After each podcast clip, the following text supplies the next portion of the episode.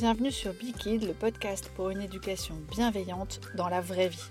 Je m'appelle Adèle, je suis coach parental et ma mission à travers ce podcast, c'est de te donner des outils et des solutions concrètes à tes défis de parents au quotidien.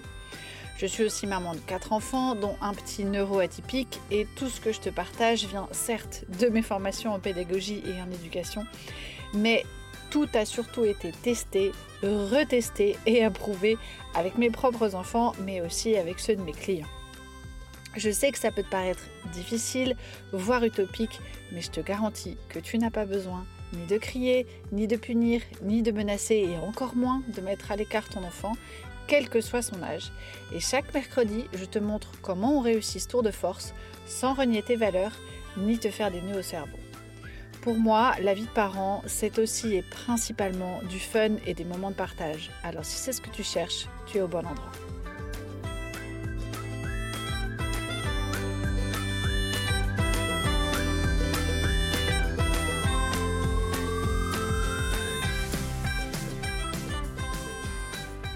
Salut à toi, bienvenue dans l'épisode 34. Aujourd'hui, on va parler d'un sujet aussi fondamental que compliqué, le sommeil de nos enfants.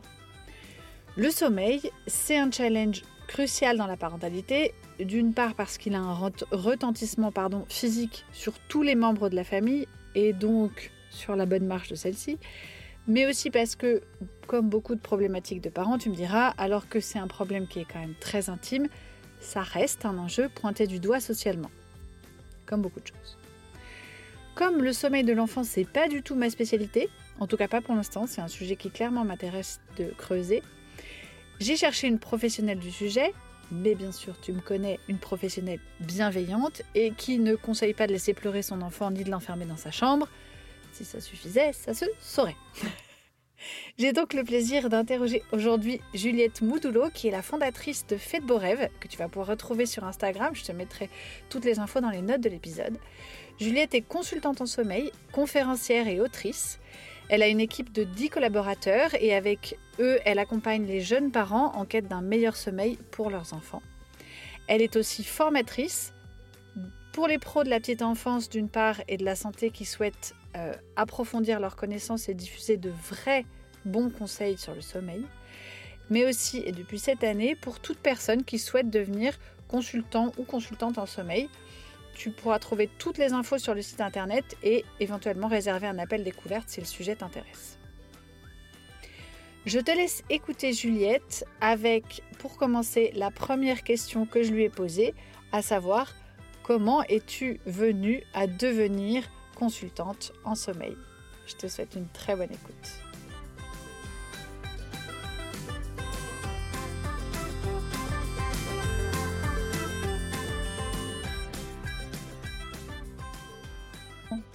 Qu'est-ce que J'ai fait autre chose avant? C'est une euh, reconversion depuis 2016. Et euh, histoire classique, j'ai euh, ma fille cadette qui a rencontré des soucis de sommeil très importants et donc, je me suis penchée sur la question de comment améliorer son sommeil et autour de moi, je trouvais aucune réponse, que ce soit chez le médecin, en Angleterre, ou bien le pédiatre en France. Il y avait pas j'avais pas pas de conseils, quoi. On ne me disait rien, on me disait: «Soit c'est normal, ça va passer» ou alors on me disait: «Beh, laisse-la, dans son lit, pleurer et tu verras, elle finira par s'endormir et et ça se passera bien pour elle». Donc comme aucune de ces deux approches pour moi n'était possible parce que j'étais épuisée, épuisée, épuisée, vraiment, pourtant elle avait 5 mois. Je vois qu'il y a il y a des parents qui attendent beaucoup plus longtemps que moi. Mmh, ça mais j'étais pas du tout habituée à ça parce que ma première fille, finalement, son sommeil n'a pas posé spécialement de soucis. Je dis pas que c'était la meilleure dormeuse du monde, mais c'était pas le cataclysme, quoi. Mmh c'était un, deux réveils nocturnes. Là, c'était un réveil tous les trois quarts d'heure. À partir du moment où Oh! on a arrêté l'emmaillotage, c'était vraiment, vraiment très, très difficile. Tous les trois quarts d'heure. Tous les trois, à chaque cycle, en fait, à Mmh. chaque cycle. Ah ouais, Et donc, et en plus, elle se rendormait avec difficulté. C'est-à-dire que c'était des bercements et pourtant moi je donnais le sein, je berçais, je faisais tout, tout, tout possible, ce qui était possible et inimaginable, mais elle elle ne se rendormait pas. Et donc là, j'ai suivi un coaching américain, donc qui était, composé de à la fois de vidéos et on pouvait avoir aussi un coach au téléphone Mmh et ça a été la révolution. C'est-à-dire que ça a Ah! super bien marché, hyper vite, en une semaine, c'était réglé. Ouais, incroyable. Incroyable! Il faut le le Magique voir pour le presque. Ah ouais, ouais, c'est ouais. ça. Il faut le voir pour le croire et je me suis dit: «C'est fou» et et il se trouve que cette, cette, cette coach-là a proposé derrière des formations pour être consultante en sommeil. J'ai cliqué. dessus? J'ai cliqué en me disant: «Oh, je sais pas trop», heu, mais j'avais des envies de reconversion. De toute façon, moi, à chaque enfant, chacun de mes enfants, j'ai eu des envies de reconversion. Donc ça a été ostéopathe, heu, puis, heu, orthophoniste et du coup, je me suis dit: «Allez, consultante en sommeil, pourquoi pas?» et bah, depuis, je n'ai jamais Depuis regretté d'avoir depuis changé tu de as pas changé. Tu l'as gardé depuis, je celui-là? n'ai pas changé, j'ai gardé celui-là et ça me passionne toujours autant. Je trouve qu'il y a toujours des nouvelles choses à apprendre et j'aime toujours autant accompagner les familles vers, la délivrance, sincèrement, Bah, c'est ça. Si à chaque fois tu as des résultats aussi magiques, ça doit être, effectivement, ça doit être ça ça doit sacrément remplir ton vase pour le coup d'avoir ce Ah, genre de résultats avec les parents. Parce que c'est incroyable, ça ça rebooste. Ah bah, c'est sûr, puis le sommeil, c'est tellement un enjeu pour tout le monde, que ce soit pour l'enfant ou pour les parents, enfin, ça rend fou de pas dormir très clairement. Donc quand tu as des enfants épuisés et que tu leur rends leur sommeil, je pense que ouais, c ils ils peuvent pas, mais ils doivent avoir envie de t'embrasser sur les 2 joues. Ouais, j'ai souvent le: «Ah ben, on va on on on va vous envoyer du champagne, heu». On va t'ériger une statue. Ouais, ça, je comprends. Mmh. Moi, j'ai une question de vieille sage-femme parce que, j'ai j'ai été sage-femme un grand moment. J'ai arrêté de travailler en 2012 et moi, quand mon fils est né en 2006, bah, j'ai dû me battre pour, l'avoir dans ma chambre. Alors que quand j'ai quitté la maternité, c'était déjà, donc, oui 2012, heu, 6 ans plus tard. On commençait enfin à plus facilement autoriser que les bébés restent dans la chambre et du coup, ma question, c'est, heu, est-ce que notre société moderne qui a beaucoup évolué a pas changé les codes de de comment on couche un bébé, dans quel endroit, avec les parents, pas avec les parents, bref et que cette façon ces changements de façon de gérer le sommeil, heu, engendrent pas des des difficultés de sommeil chez nos enfants? Pour moi, il y a quelque chose, heu, autour de ça, mais je le dirais pas forcément dans ce sens-là. Je m'explique. Si on regarde la génération de nos parents, c'est-à-dire quand nos grands-parents étaient parents. Mmh mh. Si on interroge cette génération-là, heu, les problèmes de sommeil, sincèrement, ils, heu, Ah avec oui? leurs enfants, ils ils n'en connaissent pas. Moi, je je revois toujours la tête de ma grand-mère, qui n'est plus là aujourd'hui, mais quand je lui expliquais mon métier, elle me disait: «Mais À quoi ça sert? faire dormir les enfants, mais un enfant, on le met dans son lit et et il s'endort». Enfin, c'était amusant ce qu'on voyait avec son avec son son son visage vraiment de dire: «Mais qu'est-ce qu'elle fait comme métier?» Vraiment, je ne comprends pas. C'est il y a s'il y a bien des êtres qui dorment bien, ce sont les bébés, quoi, qui dorment Ah oui, bien. oui, elle voyait pas du tout le le problème. Pas du tout le problème, parce que je pense que cette ancienne génération, c'était avant Ouais. heu, les enfants, c'était, heu, ce sont c'était pas des des des êtres, hein, c'était presque des objets. On n'avait pas vraiment conscience, heu, de de tout ça et finalement, on ne on leur apportait pas tellement d'attention et ce qui fait qu'en tout cas, par rapport au sommeil, de ce point de vue-là, ça fonctionnait assez bien. Donc Oui, ça veut c'est-à-dire dire que les enfants dormaient, mais ils étaient livrés à eux-mêmes, quoi. C'est ça. Donc après, toute l'insécurité, qui peut en Mmh. découler et cetera, bon là-dessus, ça, ça va pas être mon mon expertise, ni mon sujet. Mmh mh. Mais le fait est qu'il y a eu cette génération-là où les enfants dormaient bien et Il y avait pas de plainte. il y avait pas de plainte et séparés de, plutôt séparés de leurs parents. Et ensuite, il y a notre génération à nous où en effet, on est beaucoup plus à l'écoute de l'enfant. Il y a ce côté-là, donc qui a super bien évolué avec une dérive, il peut y avoir aussi l'extrême un peu inverse à mon sens, de peut-être d'être pas trop à l'écoute, mais finalement de confondre parentalité positive et laxisme. Ouais, Ça, c'est pas du c'est le tout, danger, ouais. pas Mmh. du tout la même chose et un petit peu avec, avec le bébé un peu de la même manière, c'est-à-dire de, de, vraiment se dire le pleur de mon bébé, c'est absolument pas possible, il faut que je fasse tout pour que mon bébé ne verse pas une seule larme. Et Ah alors ça, quand on se met dans cette, cette compliqué. position, positionnement-là, c'est hyper compliqué parce que déjà c'est impossible. Mmh. Donc euh, là, si je peux rassurer euh, les parents qui m'écoutent, euh, un bébé qui ne pleure pas, ça, ça peut arriver des bébés qui pleurent peu parce qu'ils ont un tempérament comme ça. Et Mmh. si votre bébé il pleure beaucoup, c'est pas parce que vous êtes un mauvais parent, c'est simplement parce que vous avez un enfant qui a un tempérament qui est comme ça, ou alors qui va avoir plus de douleur et ça va lui faire mal au ventre, des problèmes, plus de, de digestion, ou alors tout simplement que euh, cette transition entre le monde aquatique, euh, du Mmh. ventre où tout va bien, où c'est le paradis terrestre, et notre monde à nous avec euh, la pesanteur, il n'y a plus l'eau, il faut respirer, ça fait Ça. mal, qui fait froid. plus difficilement, qui fait froid, qu'on a faim, et Et ça, ça veut pas dire qu'on est, voilà, des moins bons ou des meilleurs parents, mais tout ça pour dire qu'on est très à l'écoute, de nos enfants, qu'on ne veut plus qu'ils pleurent et quelque part, ça, c'est un autre extrême qui est pas forcément bon. Pour moi, le juste milieu, c'est là où c'est, le meilleur et et dans le même temps, il y a des attentes parfois sur le sommeil des enfants qui est est qui sont aussi irréalistes. Mmh. Pourquoi? Et beh, aussi parce qu'on retourne travailler assez tôt Ça. et que quand notre petit bébé, il a 3 mois, si on regarde les statistiques, le bébé de 3 mois qui fait des nuits complètes, pour peu qu'il soit allaité, bon, il y en a quand même pas beaucoup. Je dis pas Moi, j'en ai eu un sur 4. Je mais sais pas si je suis dans les majorité. stats, bah, mais un pareil, sur 4. un sur 4 aussi. Ma ma petite troisième qui a fait ses nuits à 12 semaines en étant 100% allaitée, heu, mais c'est pas Ouais, c'est quand même pas la majorité. majorité. Non, clairement. Mais non. C'est une question que j'avais pas prévue ça, mais du coup, est-ce que tu, heu, tu as notion qu'il y a des différences culturelles, notamment liées, heu, au congé, parental ou maternité? Parce que je sais qu'il y a des pays où, je sais qu'en Suède, par exemple, ils ont 480 jours, heu, de congé post-natal, les 2 parents en plus, il me semble. Et est-ce qu'eux, ils ont moins de problèmes de sommeil? Ça, Pas je sais. Pas forcément non plus. Moi, si je parle purement de mon cas personnel, moi, j'étais en Angleterre. En Angleterre, heu, le congé maternité, c'est un an. Alors sur papier, on se dit: «C'est super», mais c'est pas un an payé 100 hein. Donc heu, Ouais. en fait, c'est à peu près équivalent à notre congé parental à nous. Simplement, la grosse différence, c'est que c'est ce qu'on a par défaut.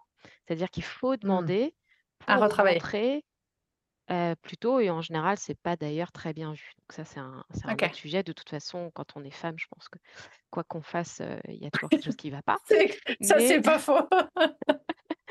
Qu'est-ce qui est mais bien en vu tout les gars? Dites-nous, comme ça on le sait. c'est ça.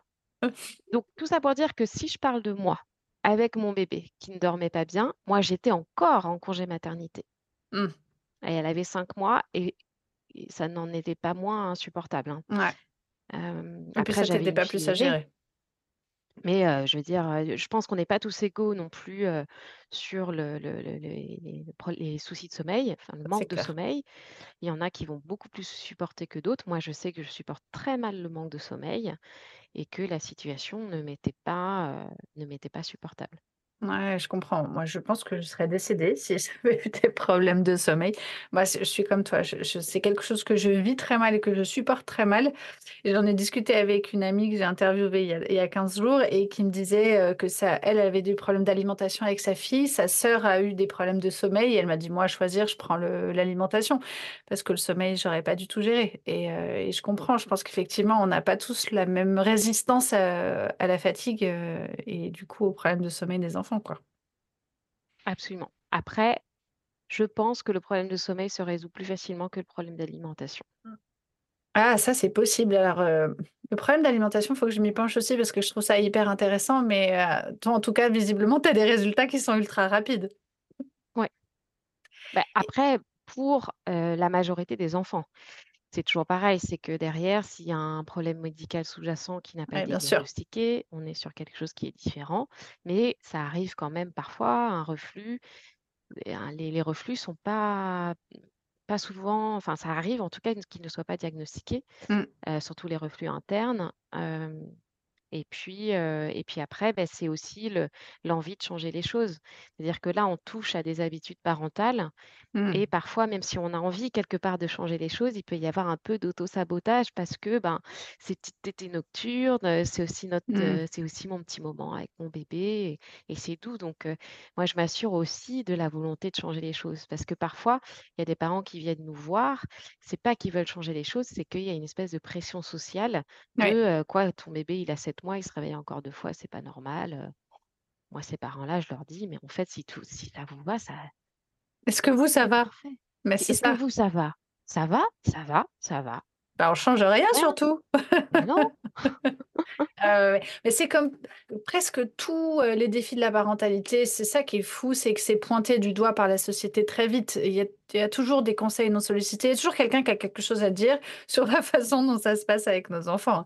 Heu, c'est donc, heu, c'est et alors à la limite, quand dans ce cas-là, tu parles de parents qui ont pas de difficultés et l'entourage à la limite leur en crée. Bon, mais quand tu es déjà dans la douleur et que tu as l'entourage en plus qui te donne des conseils plus ou moins ah purée, tu en rajoutes une couche exactement, heu, je pense que ça doit être sympa. Justement, c'est quoi pour toi les principales difficultés des parents? Est-ce qu'il y en a qui sont plus fréquentes que d'autres? Est-ce qu'il y a des âges où ça arrive plus souvent? Alors, les principales difficultés, ça va être les difficultés d'endormissement, soit des endormissements qui sont longs ou qui sont, heu, beh, j'ai envie de dire presque un peu pénibles. C'est-à-dire se dire: «Bon, alors là, ça y est, je vais encore mettre, 1 heure à endormir mon bébé». Il va y avoir les réveils nocturnes, soit la fréquence ou la longueur qui vont être problématiques. Parce que bien sûr qu'un bébé se réveille et bien sûr que ça, c'est tout à fait normal. Mmh. Tous les enfants, adolescents, adultes se réveillent toutes les nuits, mais il y a fréquence et longueur qui peuvent, être, pour le coup, qui peuvent être améliorées. Et puis la 3e problématique, ça va être autour des siestes. C'est-à-dire qu'il peut y avoir très bien un enfant qui dort très bien un bébé qui dort très bien la nuit, mais qui va soit ne pas s'endormir pour les siestes ou alors faire, heu, les fameuses micro-siestes, heu, d'1/2 heure qui peuvent être parfois vécues comme épuisantes et puis parfois, heu, vécues comme étant tout à fait bien et dans ce cas-là, pareil, tout va bien. Mmh Ou alors il y a parfois des bébés qui ne dorment pratiquement pas, en journée et donc on voit bien qu'ils sont, fatigués. Ouais, c'est fatigant pour les enfants et puis c'est fatigant aussi des fois pour les parents qui peuvent pas se poser, heu, de la journée. Exactement. Et au niveau des âges charnières, alors il y en a beaucoup, Mmh mais pour pas être trop, heu heu, dans les grandes lignes, on va dire pour moi, il y a vraiment un gros, gros âge charnière, ça va être autour de 4 mois. Mmh. Où on peut très bien avoir un bébé qui dort assez bien les les 3 premiers mois. Finalement, moi, c'est un petit peu ce qui s'est passé avec, ma fille cadette, heu, où ça se passe assez bien et quand il y a le changement de cycle de sommeil autour de 4 mois, et là, tout d'un coup, plus de difficultés, surtout quand il y a pas du tout de, compétences pour, heu, pour s'endormir, quand il y a vraiment, heu, que, la possibilité de s'endormir, au sein, dans les bras, avec, dans une poussette, dans une voiture ou que sais-je. OK, c'est des enfants qui arrivent pas à s'endormir tout seuls. À Exact. se rendormir tout seuls. Ou à se rendormir tout seul. Et le les autres moments charnières, pour moi, c'est pas des âges précis, c'est plutôt lié au développement moteur, Bien en sûr. général. Heu, et donc comme ils font pas tous ça à la même au même âge, heu, c'est vrai que le le la position, le retournement déjà, un Oui. bébé qui sait se retourner, heu, ventre, heu, dos-ventre, mais pas Oui. ventre-dos, il va se Mmh. retrouver la nuit coincé sur le ventre, donc ça, ça peut amener des difficultés de sommeil. Et puis, heu, le 4 pattes, la position debout, où c'est pareil, ça peut un petit peu les désorienter et souvent le parent va agir, va rallonger son enfant et donc ça, ça peut amener aussi, des difficultés de sommeil alors qu'il y en avait pas avant. OK. Et bien sûr, autour des 2 ans, la fameuse phase, d'affirmation de soi, où il peut y avoir plus de tests autour du coucher. En général, il y a des tests pour beaucoup de choses dans la journée et le sommeil en fait partie, tout simplement. Mais très souvent, quand on a un cadre qui est bien défini, ça peut tout à fait bien se passer. Et tu traites aussi des difficultés de sommeil, par exemple des réveils chez les enfants qui sont plus âgés? Moi, je sais que ça m'est arrivé avec mon 3e, par exemple, il se réveillait entre 1:00 et 3:00 du matin, en entre 3 et 5 ans. Tout à fait. Donc, beh, là, déjà, c'est de comprendre l'origine. Mmh. des réveils? Est-ce qu'il y a de l'anxiété? Est-ce qu'il y a des, des, choses qui se sont passées qui ont pu amener ces réveils-là? Est-ce que c'est une envie de passer un petit temps tête à tête mmh. avec papa ou maman? Est-ce que c'est un problème de, de, de rituel aussi? Les, les, écrans, par exemple, qui peuvent être à ce moment-là introduits et parfois trop proches de l'heure du, du, coucher du, soir. Voilà. Pour moi, le plus, tard, en tout cas, c'est de, de, comprendre le, l'origine du réveil nocturne, surtout si c'était un enfant qui faisait des nuits complètes avant c'est qu'il y a une explication, il y a quelque chose qui s'est passé, euh, quelque chose qui a changé. Sauf mmh. si on est autour de l'âge des fameux des deux ans, euh, où là, bah, c'est développemental. Oui, ouais, c'est ce que j'allais te dire. Si c'est un, un, enfant qui a bien dormi avant et qui se met à plus dormir, c'est qu'a priori, euh, il s'est passé quelque chose entre-temps. C'est ça. J'aimerais bien que tu me dises, si tu en as un, est-ce que tu, tu, pourrais me donner le plus mauvais conseil qu'on puisse donner à un parent? S'il y avait une phrase qu'il devait retenir et rayer tout de suite quand il la reçoit, ce serait quoi? J'en ai deux. Ah, très bien. Encore mieux. le premier, c'est le non-conseil, c'est-à-dire de dire à un parent que de toute façon, il ne peut rien faire. Ah oui, oh, horrible. Oh, c'est de se dire non, mais ça passera le sommeil, ça passera et de toute façon, il n'y a, y a rien que tu puisses faire pour améliorer les choses. Donc ça, pour moi, c'est presque le pire parce que c'est dommage parce que souvent, il y a des choses à faire. Mmh. Et le conseil que je vois qui est très répandu, c'est de, de rajouter des objets. Ah, dans le lit soit dans le lit, soit soi-disant, tu vois, les objets marketing où ils te vendent que c'est le, le, super truc qui va faire dormir ton enfant. Donc, soit une veilleuse, soit des étoiles qui se projettent, soit la fameuse tortue avec, avec des vagues. Sincèrement, la réponse, elle est rarement dans un objet. Elle est plutôt en vous. Ouais. Donc, ne rajoutez pas des trucs technologiques qui brillent, qui font du bruit et qui coûtent de l'argent. C'est ça. et du coup, quel serait le meilleur conseil s'ils en avaient qu'un à retenir? Le meilleur conseil, ce serait d'être constant et cohérent. Mmh. C'est-à-dire que si à un moment donné, vous, vous, sentez que, qu'il y a quelque chose que vous avez envie de changer, parce que soit vous avez lu un super livre, 127 questions et leurs réponses pour le sommeil de votre enfant, par exemple. Par exemple. que vous l'appliquez, n'imaginez pas que vous allez avoir des résultats tout de suite. Mmh. Avec le sommeil, il faut toujours se donner du temps, c'est-à-dire au moins 3-4 jours. C'est pas ah oui, hein. c'est pas long. C'est ce que j'allais ah dire. Je croyais que tu allais me parler en semaine ou en mois. non, non, au moins quelques jours pour pouvoir tirer des conclusions. Et donc, dans cet espace-temps, c'est d'être constant et cohérent. Parce que souvent, quand on est à bout, quand on est parent et qu'on reçoit des conseils sollicités Parfois, mmh. ils sont sollicités, les conseils, hein, ou non sollicités. On essaye des trucs, et puis on essaye un autre truc, et, puis on essaye un autre truc. Mmh. Voilà. Et ça, ben, le bébé, il est complètement perdu. Donc, il vaut mieux choisir une voie, s'y tenir un petit peu et tirer ses conclusions. Ah, ça, c'est un super conseil parce que moi, j'ai souvent des parents qui me disent j'ai tout essayé. Alors, je les renvoie vers toi souvent. mais, euh, mais ce conseil-là, que je pourrais au moins commencer, leur dire, bah, essayez juste peut-être une chose et gardez-la au moins pendant deux, trois jours avant de voir si ça fonctionne. C'est un super conseil. Parce que, ouais, ça, ce que tu décris, je le vois très bien. C'est des parents qui en peuvent plus, qui sont à bout et qui testent plein de trucs. Et, et puis, à la limite, ils m'en redemandent encore. Et moi, je suis là, bah, vous avez déjà essayé beaucoup de choses, manifestement, je ne sais pas bien quoi vous, quoi vous donner comme conseil. Et euh, ouais, c'est une super bonne piste. Bah, déjà, essayez un truc, une, euh, un à la fois, et, et le garder quelques jours avant de dire ça marche ou ça marche pas. quoi. Exactement. Super excellent conseil.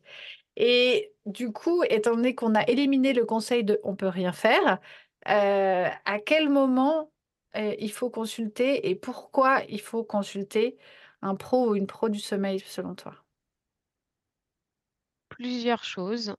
Premièrement, c'est si la situation ne, ne vous convient pas. Mmh. C'est-à-dire que si vraiment il y a un épuisement qui est trop important et que vous sentez que, bah, que c'est plus possible. Mmh. il n'y a pas de raison de de rester dans cette situation-là.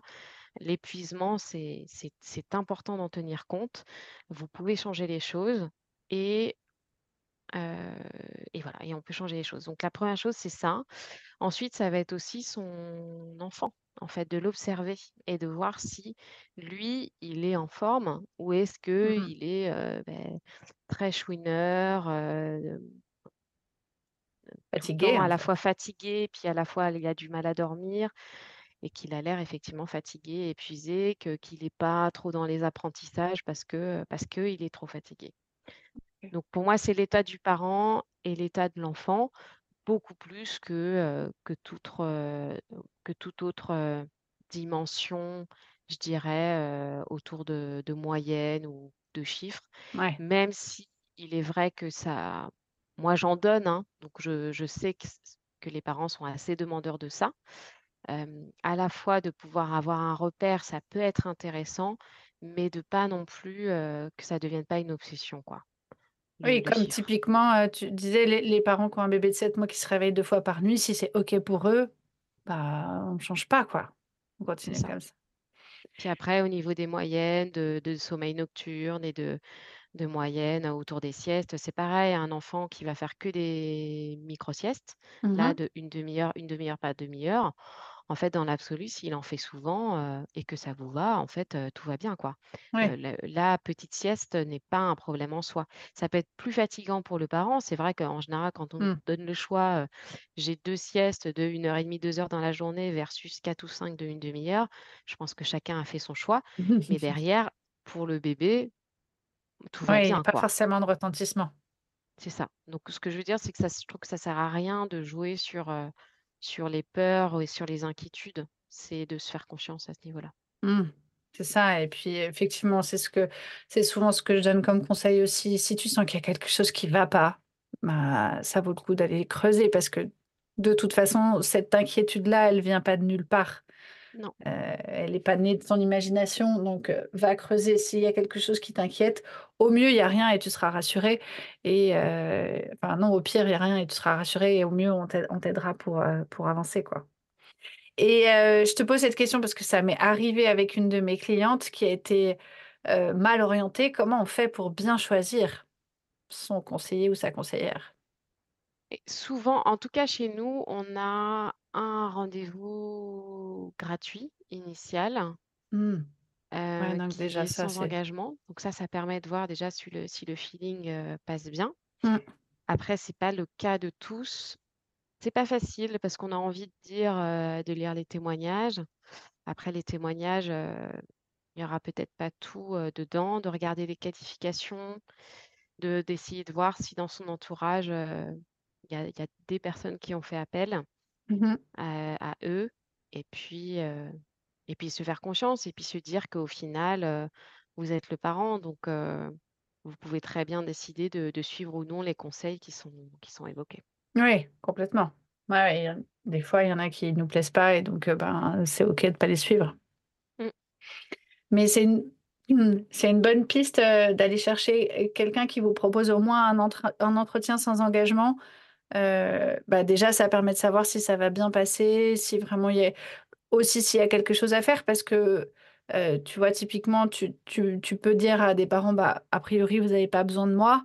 Ça, pour moi, c'est un gage de qualité quand un professionnel te dit: «Soit vous avez pas besoin de moi, soit vous avez besoin d'autre chose avant», c'est qu'a priori, on est face à quelqu'un qui, heu, qui connaît bien ses limites et qui sait bien travailler.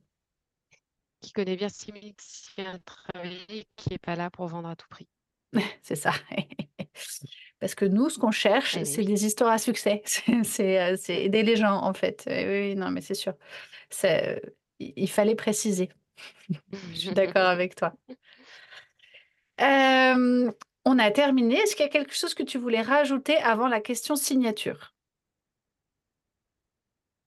Mmh, de se faire confiance. Je pense que c'est classique de se dire ça, mais Oui, mais c'est pas c'est pas inutile de le re de le répéter, je pense. oui et je trouve que qu'en tant que parent, on pourrait, heu, nous donner davantage les clés. Moi, je vois bien que j'ai pas été la même maman, heu, pour mon troisième et quatrième enfant que pour mes mes 2 premières filles Mmh. et je me dis, heu: «Est-ce qu'il y aurait pas plus de de savoir, heu, de choses qu'on pourrait nous apprendre en tant que parents?» en tout cas, moi, personnellement, j'aurais été très, très demandeuse de ça, hem et je trouve que c'est dommage qu'on qu'on n'ait pas plus de choses, heu, qui soient, accessibles à tout le monde. Ouais, a oui, oui, qu'on ait pas plus de de de billes, d'entrée de jeu. Bah, c'est vrai qu'à la maternité, heu, c'est un peu ce que l'é l'écueil qu'on a, c'est que, heu, il y avait des mamans qui disaient: «Mais c'est bien de m'apprendre à faire un bain, heu, à faire un change, mais moi ce que je voudrais, c'est savoir comment ça va se passer après. C'est quoi les conseils que qu'on va me donner pour la suite?» et heu et pour ça, en maternité, on est malheureusement un peu démunis alors que c'est, l'aspect technique est pas le plus important, clairement. Oui, apr après moi, je sais que ça m'avait rassurée quand même, hein. Oui, Donc oui, ça, oui. moi, je trouve qu'il faudrait pas l'enlever. Non, non, mais c'est juste que, bah, la heu, suite est enfin et puis il y a ce côté un peu: «Bon, bah, maintenant que vous savez faire tout l'aspect technique, ah, débrouillez-vous!» Mmh, mmh, mmh, et ça, c'est quand même un peu flippant alors qu'il y a d'autres choses derrière, heu heu et que les parents sont, comme tu dis, très demandeurs de de de toutes ces de de finalement savoir à peu près, ce qui va se passer après, quoi et qui n'est pas Oui, on est forcément de très on est très très isolés, en fait. Ouais et souvent effectivement, heu, démunis. Alors c'est pour ça qu'après pour les suivants, ça se passe mieux, heu, mais aussi est-ce que ça se passe pas mieux parce qu'on sait qu'on l'a déjà fait et que du coup on se fait confiance? Tu vois, il y a cet, heu, cet aspect-là aussi. Alors pour moi, je parle encore de voilà, je parle de moi personnellement, je peux pas en faire généralité, mais il y a vraiment des choses que j'ai, heu, que j'ai apprises. Heu, moi, j'ai fait partie des moi, je suis tombée dans le maternage proximal pour ma première fille. Ceci dit, je c'était plutôt bien, hein. Je je regrette pas cette, cette, cette, cette période-là.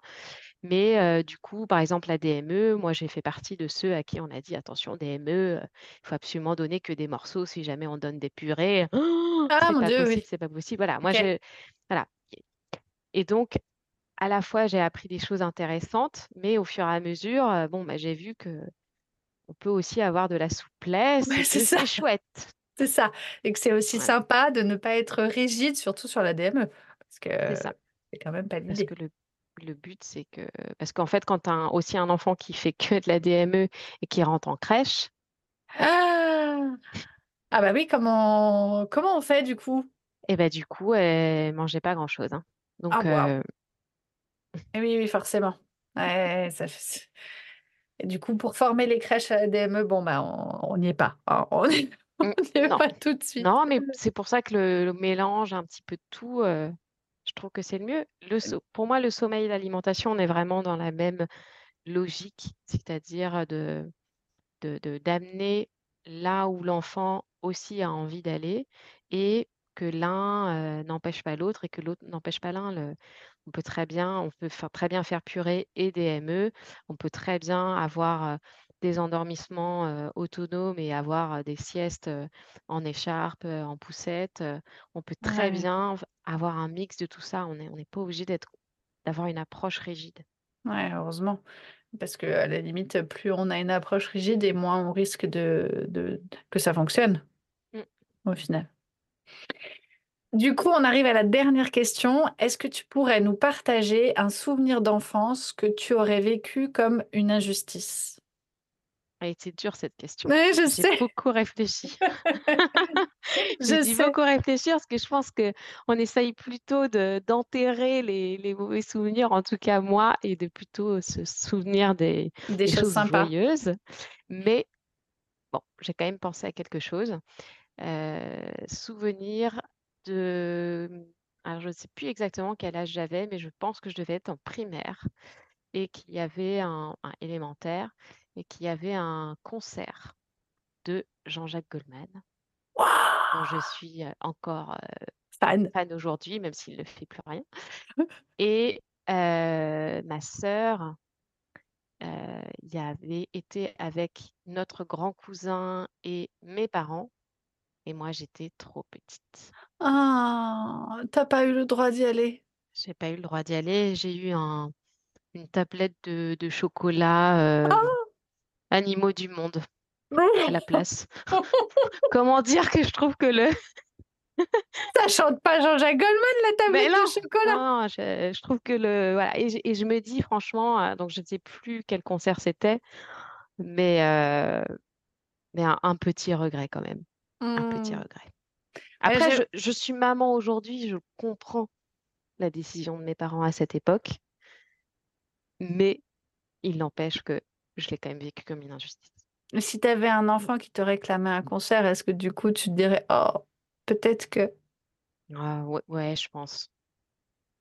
C'est ça que je trouve intéressant dans cette question-là, c'est de se, de se remettre dans ces... Parce qu'effectivement, à chaque fois, nos parents, ils pensaient faire bien. Et comme nous, comme parents, on pense bien faire. Et, euh, et se remettre dans notre peau d'enfant, je trouve que ça nous permet aussi de réajuster des fois des demandes de nos enfants et des comportements de nos enfants et de se dire, oui, finalement, euh, c'est OK. Peut-être que je peux changer un peu ma posture un peu trop rigide parce que moi aussi j'ai vécu ça. C'est ça que je trouve intéressant dans ces questions-là, c'est de, de- d'utiliser ce vécu pour se dire, bon, peut-être qu'on peut, comme tu disais pour la- l'histoire de la DME, assouplir un peu les lignes et se dire, bon, bah là, il y a peut-être moyen d'y arriver quand même. Tout à fait. Merci beaucoup, Juliette, pour ton temps. C'était passionnant. Merci Eh beaucoup. bien, avec grand plaisir. Merci à toi, Adèle, pour l'invitation.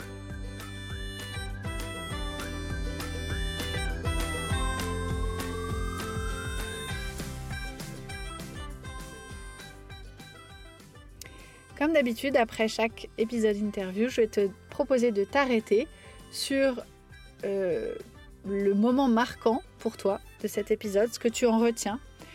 Moi, ce que j'en retiens, c'est que euh, finalement, le plus mauvais conseil qu'on puisse donner à un parent qui galère avec des problèmes de sommeil avec son enfant, c'est le non-conseil. C'est ce qu'on entend beaucoup d'ailleurs, le conseil de euh, ne fais rien, attends que ça passe, ça va s'arranger tout seul.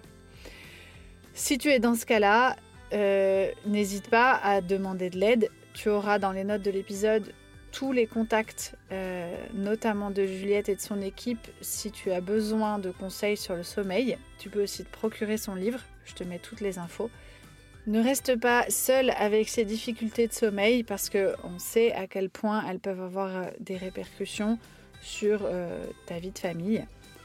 Je te remercie de nous avoir écoutés jusqu'au bout. Je te retrouve la semaine prochaine, cette fois pour un épisode solo. D'ici là, prends bien soin de toi et de tes kids. À bien vite.